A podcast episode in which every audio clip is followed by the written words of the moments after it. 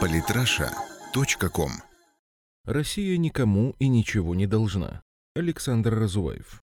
Со времен буржуазной революции в России и распада СССР прошло уже 25 лет. Однако у меня часто складывается ощущение, что некоторые бывшие советские республики, их граждане и руководство продолжают жить в прежней реальности. Советский Союз был великой, но очень своеобразной империей. Окраины традиционно развивались за счет центра, постоянных финансовых вливаний и масштабных инвестиций из него. В союзных республиках снабжение было лучше, чем в коренной России. За их представителями были зарезервированы места в высших учебных заведениях. Так называемые национальные кадры часто получали приоритет при движении по карьерной лестнице. Этим очень активно пользовался Борис Ельцин. Идея сбросить союзные республики и зажить богатой буржуазной жизнью была очень популярна у его сторонников в уже далеком 1991 году. Фактически она стала идеологической основой распуска СССР. Союза давно нет, но окраины бывшей империи продолжают по привычке что-то требовать у Москвы. Страны Прибалтики требуют деньги за советскую оккупацию. Украина – дешевый газ и выплаты по советским сберкнижкам. Донецк и Луганск хотят войти в состав России, то есть повесить на Россию все свои военные и экономические проблемы. Армения требует, чтобы Россия прекратила экспорт вооружений Азербайджану. Примерно год назад в интернете представитель одной бывшей Советской Республики из Средней Азии даже на полном серьезе заявил мне, что ЦБР провел девальвацию рубля, чтобы снизить доходы работающих у нас трудовых мигрантов.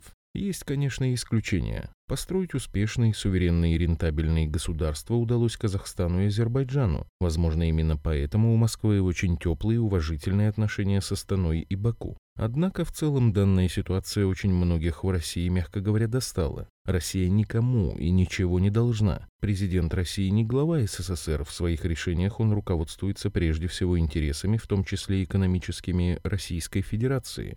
Россия – светская буржуазная страна, и качество жизни имеет для Кремля серьезное значение. Пока это не поймут в бывших советских республиках, ни о каких здоровых отношениях говорить не приходится. Дойдет это до них быстро или как до жирафа не принципиально. Россия успешная и в значительной степени самодостаточная страна, обладающая военным паритетом с НАТО, международными резервами в 400 миллиардов долларов и шестой экономикой среди стран мира. А как же Евразийский союз, спросит читатель.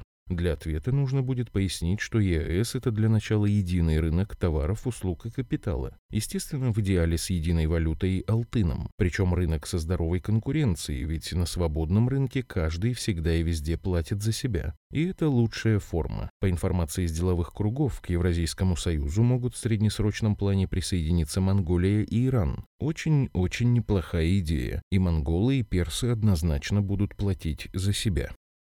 Подписывайтесь на наш канал в Телеграм. Самые интересные статьи о политике и не только. Читайте и слушайте каждый день на сайте polytrasha.com.